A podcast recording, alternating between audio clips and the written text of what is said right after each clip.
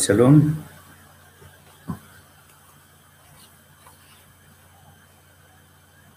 En el día de hoy trataremos, con la ayuda del Eterno, las dos parashot finales del libro de Shemot, que son Vayakel y Pekudei. Este es un Shabbat sui generis, un Shabbat único hasta el momento porque por lo menos aquí en Colombia tenemos que estar resguardados de la pandemia, de este virus tan terrible que está atacando a la humanidad. Y pues es una buena oportunidad para que nos reunamos todos virtualmente. En alguna forma el Eterno está obligando, si es que se puede decir así, a guardar el Shabbat dado que la humanidad no se ha preocupado por, por este mandamiento tan importante. Hay que recordar que en épocas remotas el pueblo de Israel tuvo un exilio muy penoso en Babilonia y la tierra descansó por 70 años. Y recordemos que cada siete años la tierra debía ser, debía dejar, debía dejarse descansar. Y el exilio pues duró 7 por 7, 490, bueno, por ahí más o menos la cifra.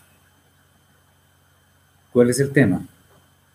Estos sucesos tan difíciles para la humanidad suceden por algo muy concreto, por la, los juicios que el Eterno quiere hacer sobre el ser humano, porque no se han hecho las cosas bien. Muy bien, entonces espero que esto sea de provecho y vamos a entrar en, el tema. Vamos a hacer el resumen de las dos parashot. Y bueno, yo aquí me doy cuenta si están haciendo preguntas, las pueden hacer con toda libertad y vamos a tratar de responderlas. La parashá Vayakel, la número 22, que va desde Shimot 35.1 hasta 38.20, eh, la podemos resumir así. Moshe recuerda, obviamente, por voluntad del Eterno, recuerda el decreto de guardar el Shabbat y la obligación de no encender fuego en ese día.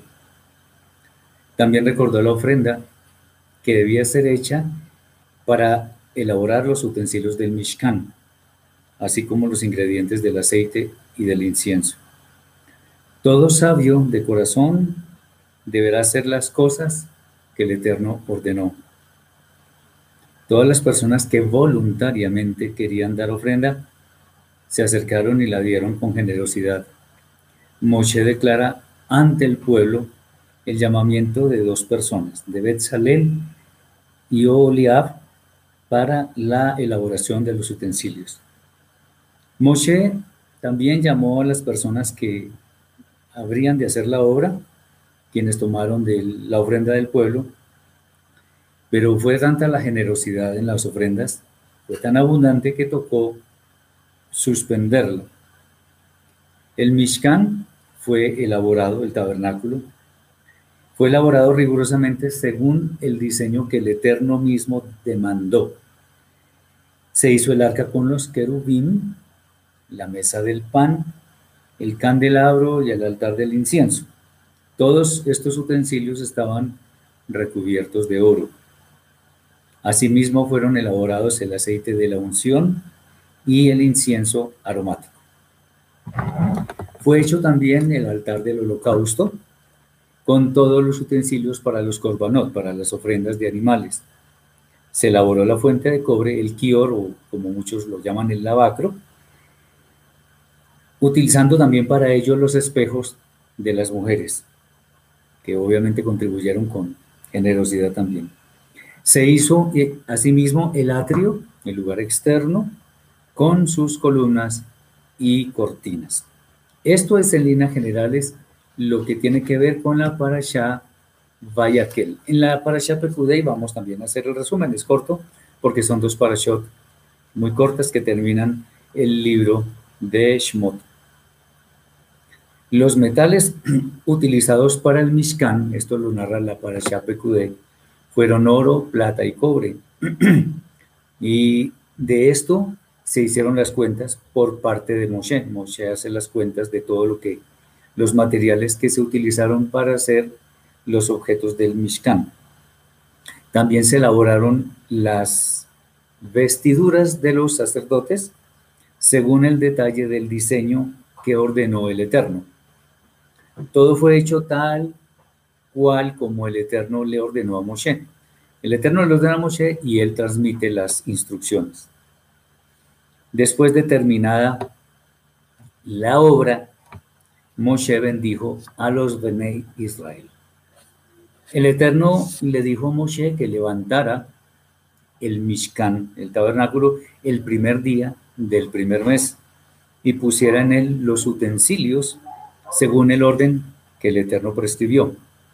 También ungirá todos estos objetos así como también, por supuesto, a Aarón y a sus hijos que iban a desempeñar las labores del sacerdocio.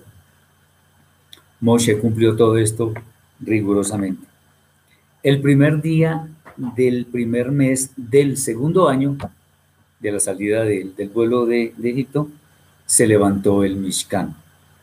O sea, por decirlo así, fue un día de año nuevo, un Rosh Hashanah.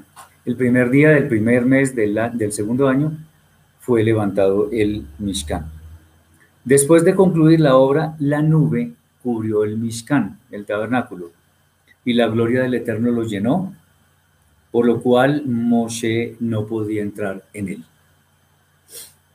Si la nube se alzaba, los Bene Israel se movían, pero si no se alzaba, el pueblo quedaba quieto, no se movía.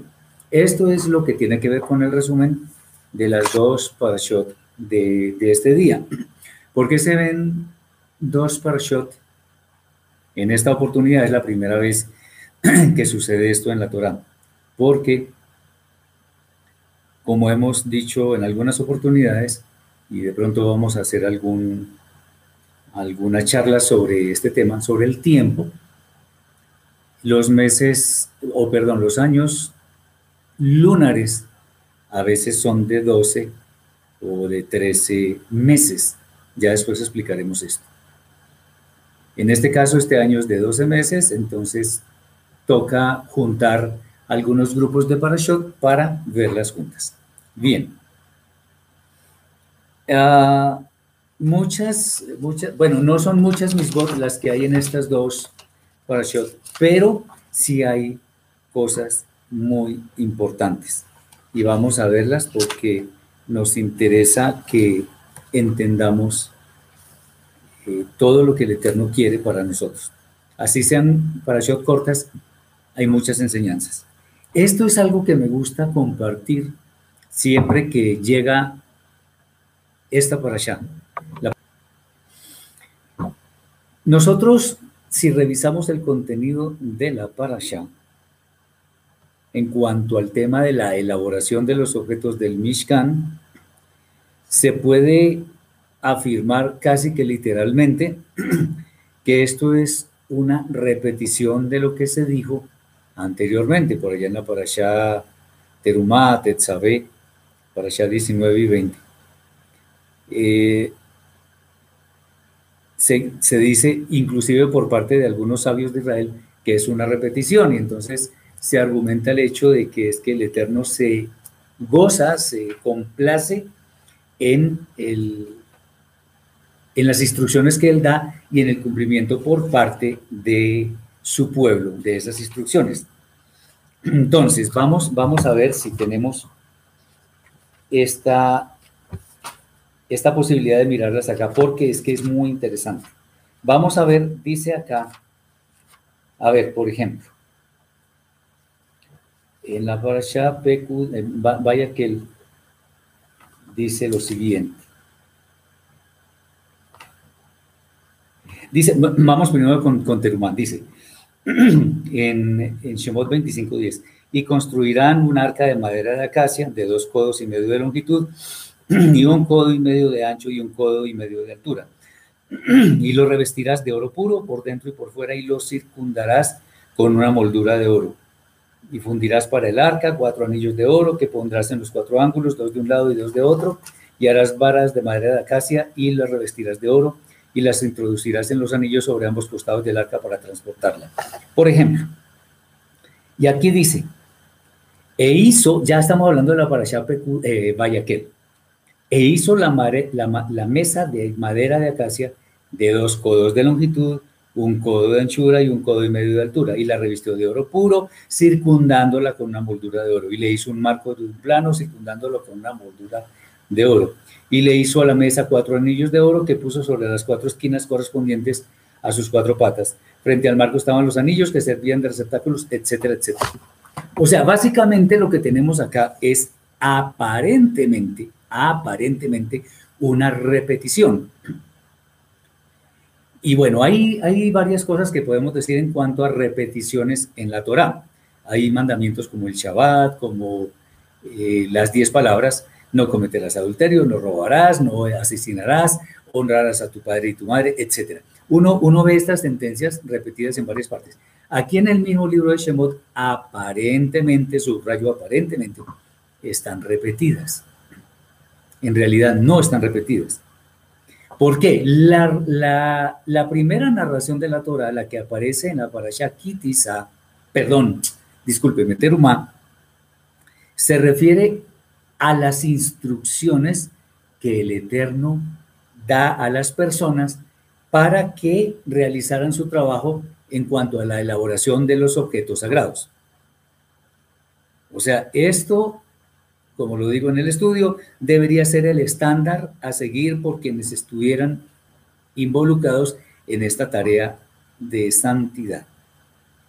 Pero la narración de esta parasha, vaya aquel, se refiere más bien es a la ejecución de la obra, mientras que en la parasha Terumá dice, y harás una, una mesa de madera de acacia, la recubrirás de oro, etc. Aquí dice, e hizo una madera de acacia, la revistió de oro, etcétera, etcétera pero la forma como se cumplen las instrucciones es tal cual como el Eterno las impartió. Entonces, ¿qué es lo especial de lo que pareciera, pareciera un doble relato? Justamente, eso es lo especial, de que eh, la ejecución de las obras da la impresión de que pareciera ser el relato de las instrucciones. O sea, aquí hay algo excelente y es que el cumplimiento de las instrucciones se da línea por línea, letra por letra, en cuanto a lo que el Eterno estableció. No se desvía nada ni a izquierda ni a derecha. O sea, una vez que el Eterno da las instrucciones, ellos las cumple. Eh, dice Roger que además que imparte el Eterno sabiduría a las personas que van a ejecutar las obras. Efectivamente, el Eterno da sabiduría para que sean capaces de cumplir a cabalidad lo que Él mismo está estableciendo. Muy bien. Esta es una muy buena lección para nosotros. Quienes ejecutaron la labor de la elaboración de los objetos no estaban cuestionando el diseño, no preguntaron, no dijeron nada, sino simplemente siguieron instrucciones. De hecho, tampoco estuvieron inconformes con esas labores que les tocó hacer. Solamente hicieron lo que fue ordenado. Ahora, esto no se trata tampoco de hacer las cosas como, quizá como un robot. No, sino que conscientemente hagamos lo que el Eterno ha establecido. Un robot evidentemente hace las cosas sin contradecir nada porque él solo está diseñado para obedecer órdenes. Nosotros somos diseñados para obedecer órdenes del Eterno, pero podemos escoger no obedecerlas. Ahí está lo interesante. El, el tema es que cuando el Eterno establezca algo, hagámoslo. No cuestionemos. Cuando el Eterno da una retribución por un pecado, no cuestionemos. Sepamos que Él estaba, que Él está dando una recompensa justa según las acciones de las personas. Muy bien. De hecho, entonces, cuando nosotros obedezcamos, debería parecer que estamos repitiendo las instrucciones que el Eterno nos dio. O sea, deben ser tan parecidas o tan iguales que la obediencia sea perfecta. El Eterno dice, eh, no hablarás contra tu prójimo falso testimonio. Eso significa que nunca, nunca yo puedo, aunque tenga la opción, yo puedo hablar mal de mi prójimo. Tengo que abstenerme de lengua maligna, de la shonjara. Tengo que abstenerme de, no, de hacer lo que a mí me provoca. Lo que tenemos que hacer es cumplir a cabalidad la voluntad del Eterno en su sagrada Torah. Entonces, qué interesante que cuando nosotros cumplamos, el Eterno diga al final del tiempo, y espero que esta tarde podamos estar juntos también, porque vamos a hablar del final del tiempo en la escritura. Eso va a estar interesante. Bueno, que Él diga, bien, siervo fiel, sobre lo poco fuiste fiel, sobre lo mucho te pondré. Muy bien. Entonces, en un caso son instrucciones, en otro caso es el cumplimiento de esas instrucciones. La narración parece que fuera exactamente lo mismo. No lo es, como ya lo hemos recalcado en, estos minutos. Eh, aquí también cabe entonces el, digamos, una forma, o sea, algo que debe formar parte de nuestra vida y es que cuando nosotros, y lo he recalcado mucho y lo seguiré haciendo, porque vale la pena, cuando nosotros estamos hablando a uno o más interlocutores, debemos hacerlo de tal manera que todo lo que nosotros digamos debemos garantizar que nuestros interlocutores lo entendieron exactamente de esa manera. O sea, en últimas, lo importante no es lo que uno diga, sino lo que la otra persona entiende. Ahora, si la otra persona entiende exactamente lo que yo estoy diciendo, entonces bendito el Eterno porque nos estamos comunicando en el mismo idioma. Estamos entendiendo todo. Si yo le digo a una persona que haga tal cosa y la persona la hace fielmente, eh, primero, la obediencia fue perfecta, pero segundo, significa que yo transmití correctamente el mensaje. Que no se nos olvide porque muchas veces adolecemos de esta falla y es que no nos comunicamos bien y por eso es que muchas veces sucede lo del famoso teléfono roto, que me imagino que muchos de ustedes conocen, el juego del teléfono roto, que alguien dice algo, pero ya desde la segunda persona se empieza a cambiar el mensaje hasta que llega al final totalmente distorsionado. Aquí la idea es que como la Torah ha persistido durante los siglos, nosotros la tenemos eh, a la mano para poder obedecer lo que el Eterno ha establecido. Entonces, esa es, eso es lo que el llamamiento, de acuerdo con esto que el Eterno nos está ordenando, nos está legando. Cuando el rey Yeshua dijo, yo y el Padre somos uno, en buena parte, eso está en Yohanan 10:30, en buena parte estaba diciendo algo como lo que estamos comentando. O sea, Yeshua no se mueve la más mínima parte ni a izquierda ni a derecha de lo que el Eterno le ha encomendado. Y por eso cuando, cuando Felipe le pregunta, eso también está en Yohanan, no me acuerdo en qué capítulo, 20 o 21 por ahí. Cuando Felipe le pregunta, Maestro, muéstranos al Padre. Y Yeshua le dice, tanto tiempo he estado con ustedes y no me has conocido, Felipe. Con esto, Yeshua no estaba queriendo decir que Él es el Eterno, sino que Él ha mostrado fielmente la voluntad del Eterno. Por tanto, ver a Yeshua es como ver al Padre.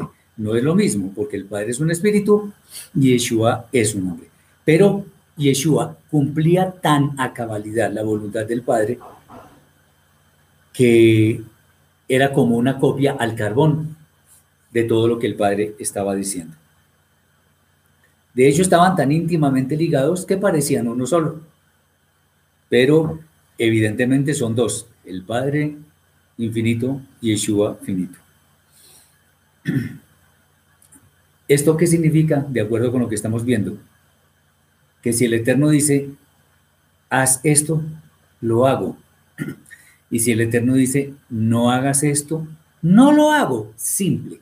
Por ejemplo, ahora hablando del famoso coronavirus, el Eterno estableció una dieta, una, una comida en la que evidentemente Él está cuidando de su pueblo. ¿De qué manera?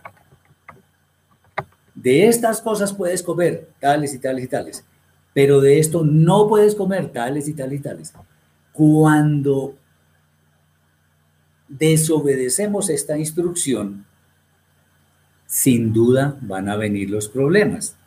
Entonces, si el Eterno nos dice que no comamos murciélago, pero nos da por comer murciélago, no podemos después, no, podemos después estar reclamando al Eterno que por qué nos sobreviene eso, que sí, que sí, porque algunos dicen, bueno, que el Eterno dice, si obedeciereis mis mandamientos, todo, todo, todo esto, no mandaré sobre ustedes las enfermedades que traje sobre Egipto y tal cosa. Correcto. Pero es que si yo desobedezco el mandamiento de no comer ciertas cosas, pues no puedo pretender que el Eterno me bendiga con una salud perfecta, porque seguramente voy a tener problemas cuando hago lo que el Eterno dice que no haga. De hecho, por ejemplo, muchos sabios de Israel están, eh, sí están de acuerdo, casi unánimes, en cuanto a una cosa muy importante y es lo siguiente, que es de pronto más grave. Ojo con esto. Yo comparto en cierta forma eso. Es más grave hacer lo que el Eterno dice que no hagamos a no hacer lo que el Eterno dice que hagamos. Por ejemplo, en la comida. Yo puedo comer eh, pollo, puedo comer carne de res, pero no comerla no, es, no me hace pecador. En cambio, si yo eh, sé que el Eterno dice que no comamos cerdo y como cerdo, ahí sí estoy cometiendo un pecado. Espero que esté clara la, el ejemplo. Cualquier pregunta, como les decía, les animo a que la hagan, yo las estoy viendo acá, entonces vale que, que hagan las preguntas y yo espero poderlas responder. Entonces, cuando nosotros obedecemos fielmente las instrucciones del Eterno, estamos mostrando una afinidad total con sus mandamientos. Y de hecho, eso es como si estuviéramos llevando la luz a las demás naciones. Recuerdan ustedes que por allá en Cejaría, Zacarías 23.8, perdón, 8.23, disculpen, 8.23, dice que habrá un tiempo en que 10 hombres de las naciones se asirán, cogerán del manto a un judío. Eso es importante, ¿por qué? Vamos a leerlo de todas maneras porque vale la pena. Zacarías 8:23 dice así.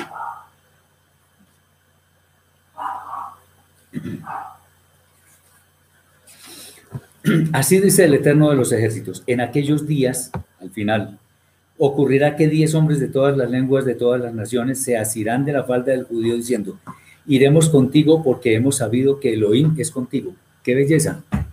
Es hermosísimo porque ni siquiera nos miran a nosotros, sino al Eterno actuando en nosotros, que es lo que debe ser. ¿Por qué?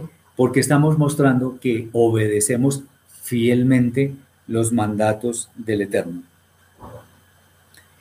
Esto realmente sí impacta al mundo. No son doctrinas de hombre, ni tampoco que yo esté pregonando por el mundo que tengo sabiduría, ni nada de eso. Solamente la fidelidad al Eterno es la que muestra que efectivamente estamos haciendo las cosas en orden. Eh, acepto, como les digo, cualquier pregunta y aquí estamos en línea para que cualquiera pueda acceder a, la, a, esto, a, las preguntas. Podemos decir, a ver, vamos, a ver, hay otros temas, hay, hay muchos de hecho, pero quiero mostrarles algunas cosas interesantes que se dicen en esta, en esta. Vamos a mirar. Bueno, primero miro la, la pregunta de Roger. Dice, ¿tiene algo simbólico que las joyas que se usaban para adornar y adorar a dioses en Egipto después los Bene Israel las fundieran y las utilizaran para algo tan grandioso con el tabernáculo? Excelente pregunta. Muy bien. Este, sí, es, es, es, es algo interesante porque uno dice, bueno, lo que fue usado para algo idolátrico, ¿por qué ahora se muestra, se, se utiliza para algo santo? Vamos a, a ver cómo podemos decirlo. Primero, el Eterno es soberano, es el dueño de todo y él puede utilizar todo en términos de lo que él quiera. Segundo, los ídolos, de acuerdo con lo que dice Rab Shaul, no son nada. Entonces, ustedes recuerden, a ver, hay algo que en la escritura es muy importante, que es lo que llamamos el nuevo nacimiento. Muchos de nosotros, por no decir que todos, estuvimos en una, viviendo una vida apegada a la idolatría, apegada a dioses ajenos, apegada al ego, al satán, apegada a muchas cosas que son inadecuadas. Pero el Eterno nos purificó, nos dio su Ruach HaKodesh y e, e hizo de nosotros nuevas criaturas, como está escrito que el que es del Mashiach es una nueva criatura. Las cosas viejas pasaron, he aquí todas son hechas nuevas. Esto significa que si con las personas sucede eso, mucho más con algo inanimado que no tiene voluntad. Entonces, el asunto es que si los metales fueron utilizados anteriormente en prácticas paganas e idolátricas, al ser pasadas por fuego, porque eso fue lo que pasó, iban a ser purificadas y hechas aptas para el servicio en el Mishkan, en el tabernáculo. Espero haber respondido adecuadamente. Dice Janet Leticia, con respecto a la comida, el pollo, la carne, ¿es necesario desangrarlo como lo realizan los judíos? No sé si como lo hacen ellos, pero sí desangrarlo porque no se puede comer carne con su sangre. Eso está escrito y eso no lo podemos cambiar. No se puede eh, consumir sangre. Eh, Chiquis nos dice, Morelos, ayunos, ¿cómo se hacen y en qué día se hacen y cuánto tiempo? Buena pregunta. Es importante saber que en la Torah no hay orden de ayunar en ninguna parte. Algunos dirán, bueno, ¿y Yom Kippur qué pasa? Y no sé qué. Tendremos que hacer una charla referente a eso. De hecho, hay un video que yo hice sobre eso. Y en la Torah no nos dice que ayunemos, nos dice que aflijamos nuestras almas, pero no nos dice que ayunemos. Son dos cosas diferentes. Bueno, pero vamos a, vamos a, decir cómo son los ayunos. Los ayunos son básicamente abstenerse de comida. Y un ayuno técnicamente es ayuno cuando mínimo esa abstención dura al menos seis horas. Ahora, ¿para qué se hace el ayuno? El ayuno, es bueno decirlo, el ayuno no se hace para pedir cosas, sino para tener más cercanía con el Eterno porque tenemos más sensibilidad espiritual. Ustedes pueden buscar en todas partes y no encuentran nunca un ayuno que para pedir, porque entonces si el ayuno fuera para pedir, para torcerle el brazo al Eterno, pues entonces pongámonos a ayunar desde ya y que se acabe este coronavirus mañana. Pero la cosa no es así. Entonces el ayuno sirve para ser más sensibles espiritualmente, para buscar la voluntad del Eterno y que cuando pidamos no porque estamos haciendo ayuno, sino cuando pidamos, pidamos bien para que nos sea concedido. Eh, ¿Cuánto tiempo? No mucho tiempo, porque puede ser perjudicial para la salud. Hay personas que por su condición gastrointestinal no pueden ayunar, porque puede ser contraproducente para su salud. Ahora, es bueno decir, el ayuno, eh, un ayuno moderado, sí es bueno para el cuerpo, hacerlo de vez en cuando. Entonces, tengamos en cuenta esto porque vale la pena. Ahora, fíjense ustedes, hay, una, hay una, un paralelo muy bonito que, hace, que hacen los sabios de Israel. No todo, o sea, muchas cosas que dicen ellos son hermosísimas. Una de ellas es esta. Eh, en, los, en los holocaustos que el Eterno pedía al pueblo de Israel, que lo se verán en, en el libro siguiente, que es el libro de Baikra Levítico, él decía que había que quemar la grosura y todo aquello. Bueno, cuando se ayuna, se quema un poco de esa grosura del cuerpo. O sea que en manera figurada, figurada, es como si estuviéramos haciendo una especie de holocausto. Y acuérdense, cuando es holocausto, es olor agradable al Eterno. No porque Él esté oliendo, ni mucho menos, sino porque Él se agrada con ese tipo de cosas que son conforme a su voluntad. Entonces, hacer como una especie de holocausto puede ser agradable para él. Ahora, hay que hacerlo con la motivación correcta, porque una cosa es hacer un ayuno y otra cosa es aguantar hambre. Son dos cosas completamente diferentes. El ayuno es espiritual, aguantar hambre es solamente físico. Es como en el tema de las purificaciones, de lo que mal llaman bautismos. Una persona puede hacer una purificación con toda su motivación, pensando en arrepentimiento y otras cosas. Otra persona simplemente se mete al agua y sale mojada, nada más. Muy bien.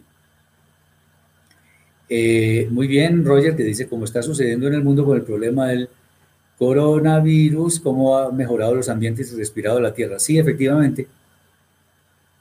De alguna forma el Eterno está obligando a que la tierra descanse, a que no haya tanta maldad. Estoy seguro que hay más muertos en este momento por coronavirus que por asesinatos, aunque aquí en Colombia, bueno, la cosa es muy triste. Muy bien. Efectivamente, Marcela, de todo esto tan malo que estamos viviendo, va a salir algo muy bueno. En realidad no podemos decir que es, bueno, sí, es una, una pandemia, es algo difícil, pero malo en sí mismo no es porque si el Eterno lo permite es por algo. Y es por algo bueno. Bien, entonces, eh, volviendo al tema, las, las las que las personas que entienden que la, las joyas, los efectos de oro, plata y cobre que se utilizaron antes en cuestiones paganas y ahora reviven, digámoslo así, para ser utilizadas en cosas santas, entienden que el Eterno es dueño y soberano de todo. Muy bien. Entonces, eh, este estos son algunos temas. Vamos a mirar algo que nos puede ayudar mucho a entender por, eh, eh, nos ayuda a entender el tema de las ofrendas. Miren, en 2 Corintios capítulo 9, versículos 1 al 15, está escrito lo siguiente. Mucha atención porque esto pues la parasha, la aptara y los, los textos de la Brida Hasha siempre están en armonía. Si no están en armonía es porque existe de pronto alguna mala traducción y debemos, debemos ser muy cuidadosos con ello. Entonces, en 2 Corintios capítulo 9, versículos 1 al 15, dice lo siguiente. Cuanto a la contribución para el pueblo escogido, por cierto, es innecesario que os escriba pues conozco vuestra buena voluntad. Antes de seguir, bueno, dice, ¿cómo es el ayuno? Como, decía Chiquis, es absteniéndose de comer y de pronto orando al Eterno buscando su voluntad, no pidiendo nada, sino eso. Ahora, la A, me faltó decir algo, y es que el ayuno no es para que la gente se dé cuenta que uno está así decaído, no, uno debe estar bien. El, el, el capítulo 58 de Isaías nos ayuda a entender. Y Yeshua también nos dice que cuando estemos en ayuno, en lugar de que los demás se den cuenta, pongámonos bien, nuestra buena vestidura y vamos a hacer el bien. Eso es mucho mejor que estar tratando de hacer ver a los demás que estamos en ayuno. Por ejemplo, por eso es que en Yom Kippur no se debe ayunar, porque todo el mundo está, parece muy piadoso y todo aquello, pero en últimas también todo el mundo quiere que ve, todo el mundo quiere ver que los demás vean que uno está ayunando. Entonces espero que eso resuelva la, la cuestión. Bien, otra vez, entonces 2 Corintios 9, 1 al 15. Cuanto a la contribución para el pueblo escogido, por cierto, es innecesario que os escriba, pues conozco vuestra buena voluntad, de la cual, por amor a vosotros, me enorgullezco ante los macedonios, porque la región de Acaya está preparada desde el año pasado, por lo que vuestro ejemplo estimuló a la mayoría. Pero he enviado a los hermanos para que nuestro orgullo de vosotros no se vea para nada afectado, a fin de que, como decía, estéis preparados. No sea que si fueren conmigo algunos macedonios y os hallaren desprevenidos, nos avergoncemos nosotros, por no decir vosotros, de esta confianza. Por tanto, consideré apropiado exhortar a los hermanos para que se nos adelantaran para llegar a vosotros y preparasen primero vuestra contribución prometida desde hace tiempo para que esté lista como de generosidad vuestra y no como de exigencia nuestra. Pero esto os digo, el que siembra escasamente, también segará escasamente, y el que siembra abundantemente, abundantemente también segará. Cada uno dé como propuso en su corazón, no con tristeza ni por obligación, porque Elohim ama al dador alegre. Y poderoso es Elohim para hacer que abunde en vosotros toda gracia, a fin de que, teniendo siempre en todas las cosas todo lo suficiente, abundéis para toda buena obra. Como está escrito, repartió, dio a los pobres, su justicia permanece para siempre. Y el que provee semilla al que siembra hará germinar vuestra semilla y proveerá pan para alimento y hará crecer los frutos de vuestra justicia, siendo enriquecidos en todo para toda generosidad, la cual produce por medio de vosotros acción de gracias a Elohim. Porque la operación de este servicio no solo está supliendo lo que el pueblo escogido falta, sino también abundando en muchas acciones de gracias a Elohim. Pues por la evidencia de esta contribución, ellos están alabando a Elohim por causa, a causa de la fe obediente que profesáis al mensaje de la promesa de redención de Mashiach y por la liberalidad de vuestra contribución para ellos y para todos. Asimismo, por la oración de ellos a favor de vosotros, al amaros por causa de la gracia de Elohim que abunda en vosotros, gracias a Elohim por su don inefable. Aquí hay muchas cosas. Bueno, vamos a ver qué dice Alexander Ocampo. Por favor, hermanos, ayuda a mi esposa y mi bebé de nueve meses. Ya lo necesita, don ahí nos ayude. Estamos confinados y no hemos podido pagar el arriendo y nos quedamos sin donde. Bueno, eh, es bueno que de alguna forma, si hay personas que están en capacidad de ayudar en alguna cuenta o algo así, eh, pues estos medios están disponibles para las personas. Así que vamos a mirar más tarde. Bueno, es clara la alusión a la parasha de estos textos en cuanto al tema de la exhortación a dar una ofrenda con la intención del corazón. De manera que lo que se dé sea apropiado para los propósitos del Eterno. Eh, aquí la intención es lo que más se destaca en el texto. Más que apariencias externas, debemos dar con la pureza de nuestro corazón, con Kabaná. Lo que el Eterno eh, está pidiendo es que seamos generosos. Estamos viendo algo importante y lo voy a dar con un ejemplo. Sabemos que el Eterno es todopoderoso, o sea, lo puede todo. Sin embargo, en el fondo hay algo que Él, entre comillas, no puede hacer. ¿Cómo así? ¿Cómo así que no puede ser? Sí hay algo. Y es recibir. Ya les digo. Del eterno es la plenitud del mundo. La casa, el carro, nuestra ropa, todo es de Él. Entonces, decir que nosotros le vamos a dar algo al Eterno técnicamente es incorrecto, porque todo es de Él. Entonces, él, ¿qué es lo que más sabe hacer, por decirlo figuradamente? Dar. En la medida en que nosotros demos, nos vamos a parecer más a Él. Pero ojo, no podemos caer en la manipulación, porque eso es cuando algunos dicen, por ejemplo, que toman en forma descontextualizada este texto. Dice, Pero esto os digo, el que siembra escasamente también segará escasamente, y el que siembra abundantemente, abundantemente también segará. Hay algunos que en forma inescrupulosa piden disque sembrar. Entonces ustedes ven en ciertas cadenas de televisión personas con un altar lleno de hojas, con ofrendas y no sé qué. Eso es una estafa. Y lo digo sin ningún temor, es una estafa, porque están obligando a la gente, casi que amenazándolos de que si no dan, pues no van a tener bendición y que si dan, van a tener mucha bendición. Eso es una estafa porque el Eterno no necesita nuestro dinero, no lo necesita, en ninguna forma. Quienes necesitamos la ayuda somos los seres humanos, entonces no nos dejemos engañar.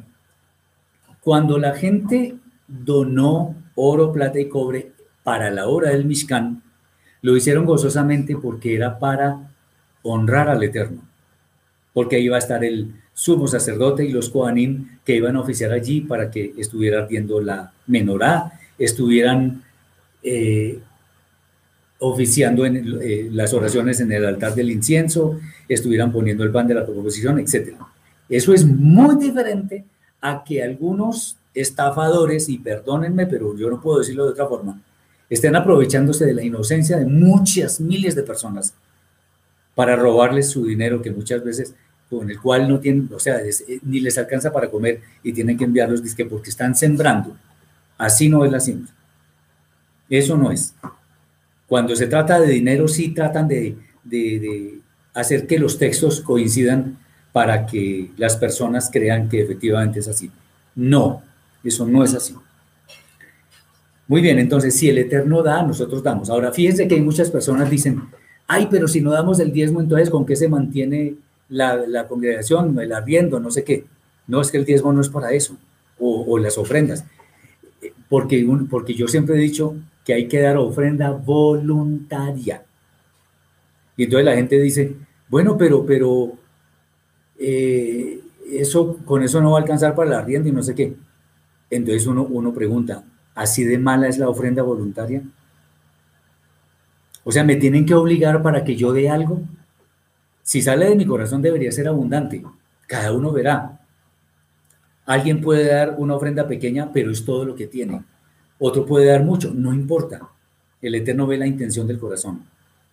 Y no palabras vacías que son manipulación de algunas personas que quieren robarle a la gente. Muy bien. Fíjense que los ofrecimientos del mundo han causado un gran temor en cuanto a perder lo que es propio. Pero todo proviene del Eterno. Todo nos ha sido dado, que no se nos olvide. Si así es, el Eterno tiene todo el derecho de exigir una ofrenda, exigirla, porque Él nos dio todo. Entonces tengamos en cuenta eso. Eh, el ser humano lamentablemente se ha autoimpuesto un velo que impide ver que los mayores beneficios están cuando damos. No significa dar de lo que no tenemos, me explico. Por ejemplo, hay personas que dejan de darle el sustento a su familia para llevarle a un, a un pastor el diezmo y no sé qué.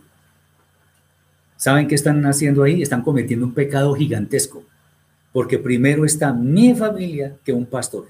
Primero está mi familia. Eso no se negocia. Entonces hay que descansar en esto porque, y por ejemplo, en esta época de, pandemia, mi familia es lo primero. Le gusta el que le guste, es lo primero.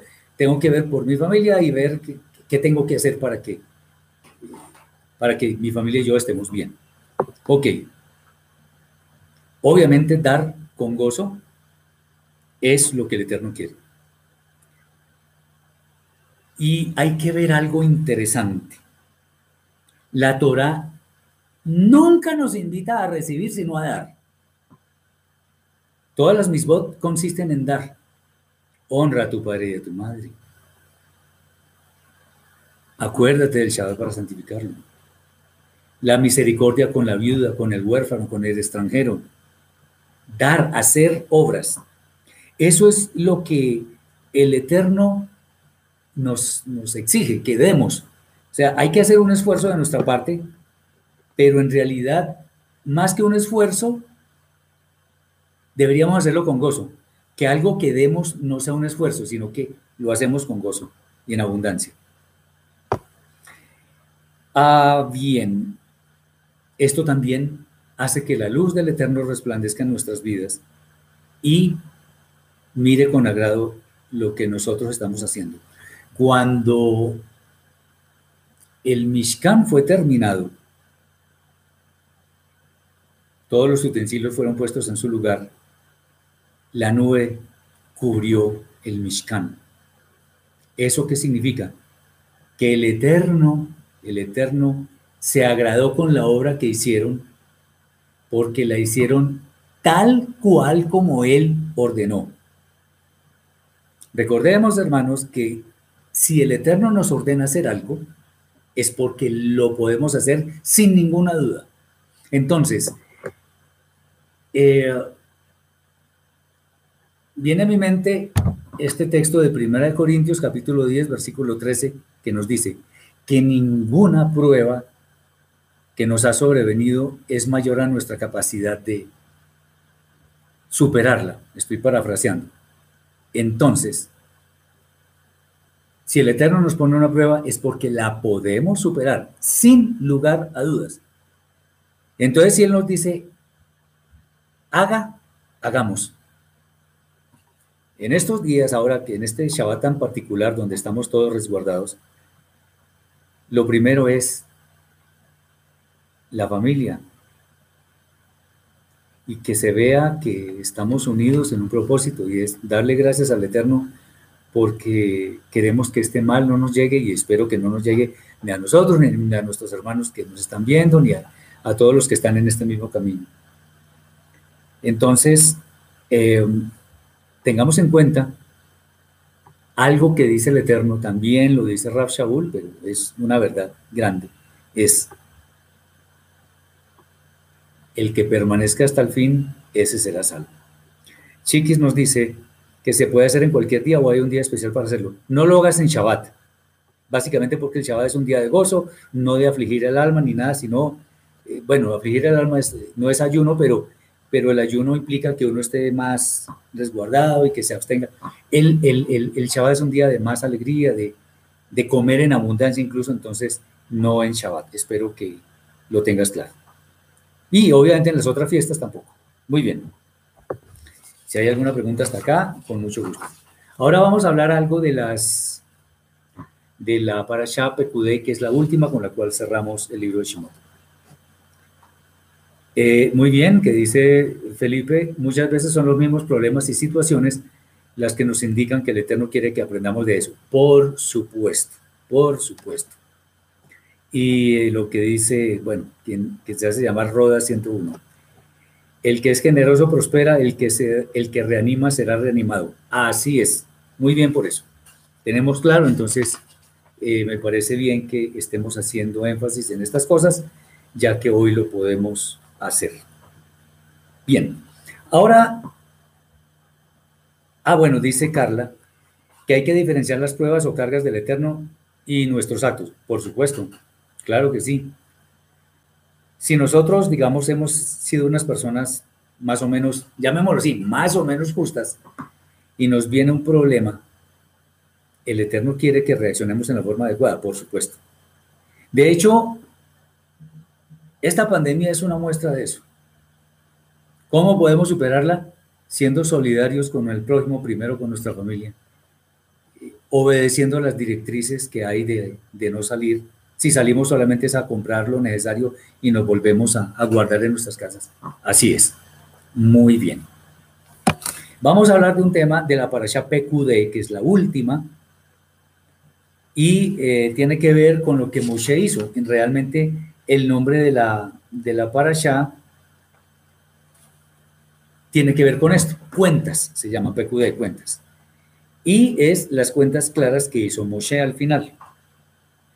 Resulta que este hombre, justo, hizo un recuento de los valores utilizados en la elaboración del Mishkan y de todos sus utensilios. Él dijo, bueno, Para la menorá se utilizó tanto, para la mesa tanto, para todo esto tanto, etcétera, etcétera, etcétera. Muy bien, eso es algo que nos debe caracterizar a quienes seguimos este camino de las raíces hebreas de la fe. Eh, dice Marcela, ¿por qué la Torah no le da a Moshe ninguna instrucción acerca del piso o suelo del Mishkan? Uy, qué interesante. Si recordamos el momento en el que él estaba hablando con el Eterno en la zarza, el Eterno que le dijo que se quitara los, el calzado de sus pies. Sin duda, sin duda, el Mishkan estaba utilizado en un lugar en el cual previamente lo hubieran limpiado, por supuesto, porque si es para el Eterno, pues para el Eterno lo mejor.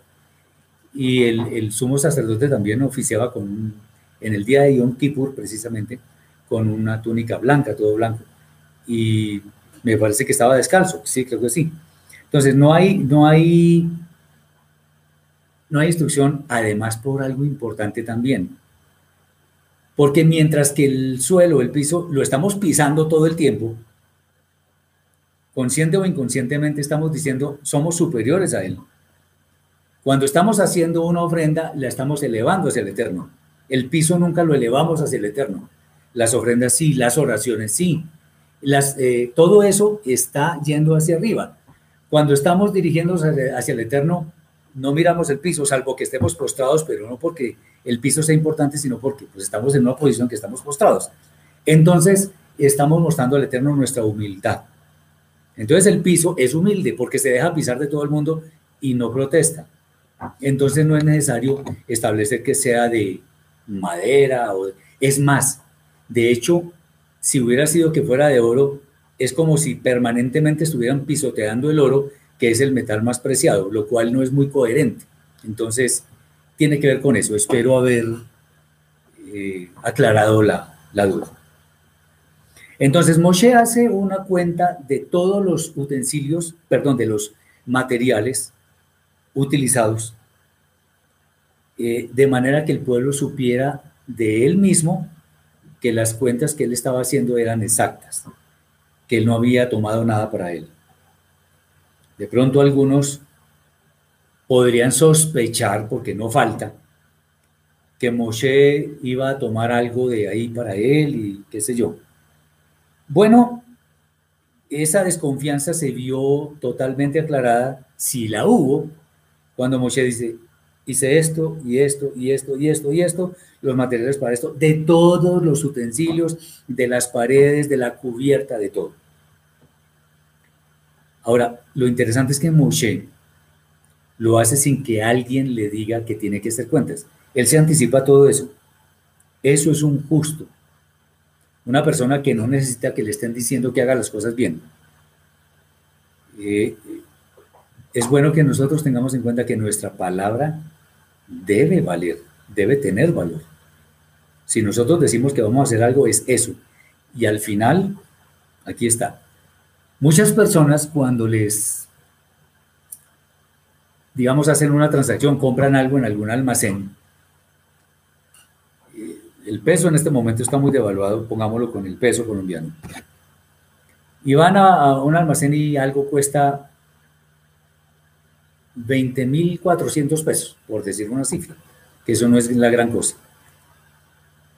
Y solamente la persona tenía 20.300. Y bueno, la otra persona le dice, bueno, me los quedé debiendo, pero eh, pero espero que me los traigan en algún momento. Entonces, como 100 pesos acá no son casi que nada. Entonces la persona paga eso y no vuelve. Déjenme decirles que esa acción es de robar. Así sean 100 pesos, que no son casi nada. Si debe 100 pesos, devuélvalos. Devuélvalos. No son suyos. Si los quedó debiendo, páguelos. No hay que, no hay que decir, no, es que eso no es gran cosa. No. Es como aquí cuando decían que, que no había problema si un presidente compraba uno o diez votos, porque no eran gran cosa. Que si compraba muchos votos para la elección, pues. No, si compra un voto ya es un ladrón. déjenme decirles así, de, sin anestesia ni nada, es un ladrón. Eso en el cielo se ve en forma gigantesca. El que roba un peso o 10 millones es un ladrón, así de simple. Tengamos eso en cuenta. Moshe se anticipó a eso. Entonces, eh, ¿qué podemos extraer de aquí? Todo lo que nosotros hagamos debe ser tal, a ver, que pueda ser publicado en la primera página del diario más leído en el país. Porque todo lo que nosotros hagamos en el cielo se está reflejando. Que nuestras acciones sean bien transparentes. Que no quede ninguna duda de lo que nosotros estamos haciendo, que estamos ejecutando. Por eso no debemos desviarnos ni a izquierda ni a derecha. Eh, miren, posiblemente hay mandamientos que son más relevantes que otros, pero igual son, todos son mandamientos. Y violar uno que aparentemente es pequeño, es violar la Torah. ¿Eso qué significa? Eso, eh, eso ¿cómo se llama mejor? Se llama pecado. Y el Eterno no conecta con el pecado, no soporta el pecado en su presencia. Entonces, otra vez voy a poner el ejemplo. Es, de, es mundano, pero vale la pena que lo tengamos en cuenta. El gran pintor y escultor Miguel Ángel Buonarroti italiano. Alguna vez estaba encaramado por allá en la, cabina, en la capilla Sixtina, dibujando con cincel y cosas, sus instrumentos, algo con mucho detalle. Mucho detalle. Bueno, alguno de sus discípulos pasó por, eh, por el sitio, abajo obviamente, y vio al maestro en esa situación. Y le dijo, maestro, ¿usted para qué se preocupa por hacer tanto detalle? Si, por ejemplo, si mucha gente pasa por acá, ni siquiera van a mirar hacia arriba. Y los que miren hacia arriba ni siquiera se van a dar cuenta del detalle de lo que usted está haciendo. Entonces, ¿para qué hace eso? Dice, pero es, que lo, pero es que lo importante es que Dios sí lo ve, así dijo. Y efectivamente, el Eterno ve todos nuestros actos. Debemos ser suficientemente transparentes como para, más que cuidar nuestra reputación, es cuidar la reputación del Eterno, porque nosotros somos imagen y semejanza de Él. Y al ser imagen y semejanza de Él, tenemos una inmensa responsabilidad en cuanto a nuestras acciones, porque nosotros podemos exaltar la, imagen del Eterno o podemos deteriorarla, porque supuestamente somos semejanza de Él. Muy bien. Eh, finalmente vamos a ver algo pequeño porque ya, ya casi cerramos. Los invito para la una de la tarde, hora de Colombia, al tema de qué dice la escritura al final del tiempo. Pero bueno, vamos a seguir con, con esta para y vamos a ver algo interesante, este. Y esto se refiere como a otro comienzo. En Shemot 40, capítulo 40, versículos 1 y 2 dice, Luego el Eterno habló a Moshe diciendo, en el primer día del mes primero harás levantar el Mishkan, o sea, el Oel Moed, la tienda de reunión. Qué interesante, el, el Mishkan debe ser levantado en el primer día del año, en el Rosh Hashanah o en el Año Nuevo, pues, para que entendamos mejor. Y esto no es una coincidencia, no es una instrucción que el Eterno dio porque sí, porque se le ocurrió, porque qué bonito, hacerlo coincidir, no. Levantar el Mishkan, el tabernáculo, nos muestra que en cada año, todos y cada uno de sus días, no solo la presencia del Eterno estaría dispuesta a manifestarse entre los hijos de Israel, sino que cada uno de los hijos de Israel debe guardar una especial santidad todos los días. O sea, si uno dijera, si uno viera que la Torah dice, bueno, en el quinto mes, el primer día del mes, levante el Mishkan. Entonces, uno podría pensar, bueno, ¿y los otros cuatro meses qué pasa? ¿No son importantes? Podría pensarse. Bueno, aquí la idea no es esa. Desde el primer día del primer mes del año nos dice que hay que, hay que levantarlo. Entonces, esto también nos dice, de alguna forma, que la dedicación que nosotros debemos dar al Eterno no tiene excepciones. O sea, nosotros vivimos para el Eterno, así estemos en la casa, o sea, en la sala, en el baño, en, en la habitación, estemos en una playa, estemos con otras personas, no importa. Todo debemos hacerlo pensando en que debemos guardar la dignidad del Eterno. Muy bien. Entonces, ¿esto qué significa? Que todo momento que vivamos es importante. Por tanto, la invitación es a no aplazar lo que podemos hacer en el momento que estamos viviendo. ¿Por qué? Porque es como, digamos, es como una especie de regla de etiqueta. Nosotros no debemos hacer esperar al Eterno. Entonces alguno dirá, sí, pero el Eterno es paciente y no sé qué cosas. No, no debemos hacer esperar al Eterno. Si nosotros prometimos que vamos a hacer algo en tal momento, lo hacemos.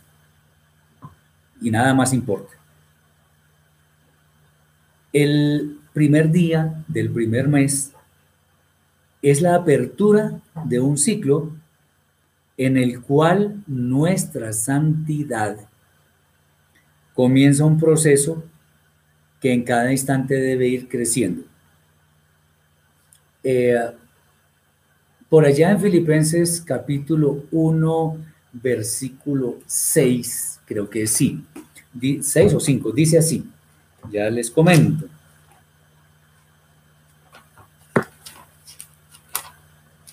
A ver. 1.6. Estando persuadido de esto, que el que comenzó en, en vosotros la buena obra, la perfeccionará hasta el día de Yeshua el Mashiach. O sea, la perfeccionará. Es un proceso que debemos ir viviendo todos los días.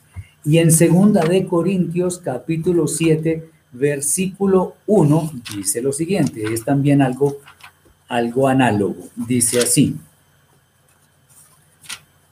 Así que, amados, puesto que tenemos tales promesas, limpiémonos de toda contaminación de carne y de espíritu, perfeccionando la santidad en el temor del hombre. ¿Eso qué significa? Eso no es un proceso, como es un proceso, no es instantáneo. Se vive día a día y es una buena oportunidad eh, para nosotros el día de hoy entender que desde el primer día del primer mes del año es bueno que tengamos preparado, o sea, que estemos preparados para que cada instante sea una oportunidad para elevar más y más nuestra santidad. Entonces, el levantamiento del Mishkan en este día, lo que nos recuerda es precisamente ese proceso de santidad, porque el Mishkan es santo, y el apego que debemos tener a lo que es realmente importante.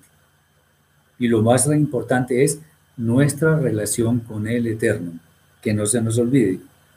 Y esa relación está tipificada con el Mishkan, que es donde Él manifiesta su gloria a todos los hijos de Israel.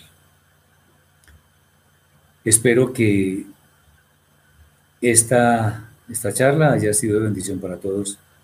Espero que nos conectemos a la una de la tarde hora de Colombia para tratar el tema que ya les dije, que va a estar bien impactante, bien importante para todos, ya que a algunos les gusta mucho el tema del final de los tiempos. Nos dice el amigo Rodas 101, me gustaría más saber el nombre, pero bueno, está bien. ¿Por qué los judíos se dividen en cuanto al año nuevo? Unos dicen Rosh Hashanah, otros Nisan. No. Nisan es un nombre que aparece para el primer mes. Rosh Hashanah, Rosh Hashanah es el término que significa cabeza de año, o sea, año nuevo. Pero el problema es que ellos lo celebran en el primer día del séptimo mes. Aunque ellos dicen, no, pero es que hay cuatro años nuevos. Entonces está el séptimo, el primer día del séptimo mes, el primer día del primer mes. Está el año, el año nuevo de los árboles, que es por allá en el mes de Shivat. En fin. Entonces, pero eso es problema del judaísmo. La Torah no dice eso. Muchas bendiciones para todos, muchas gracias por la atención. Les deseo un Shabbat muy bendecido y entonces, si el Eterno lo permite, nos vemos eh, aproximadamente en dos horas. Shabbat Shalom.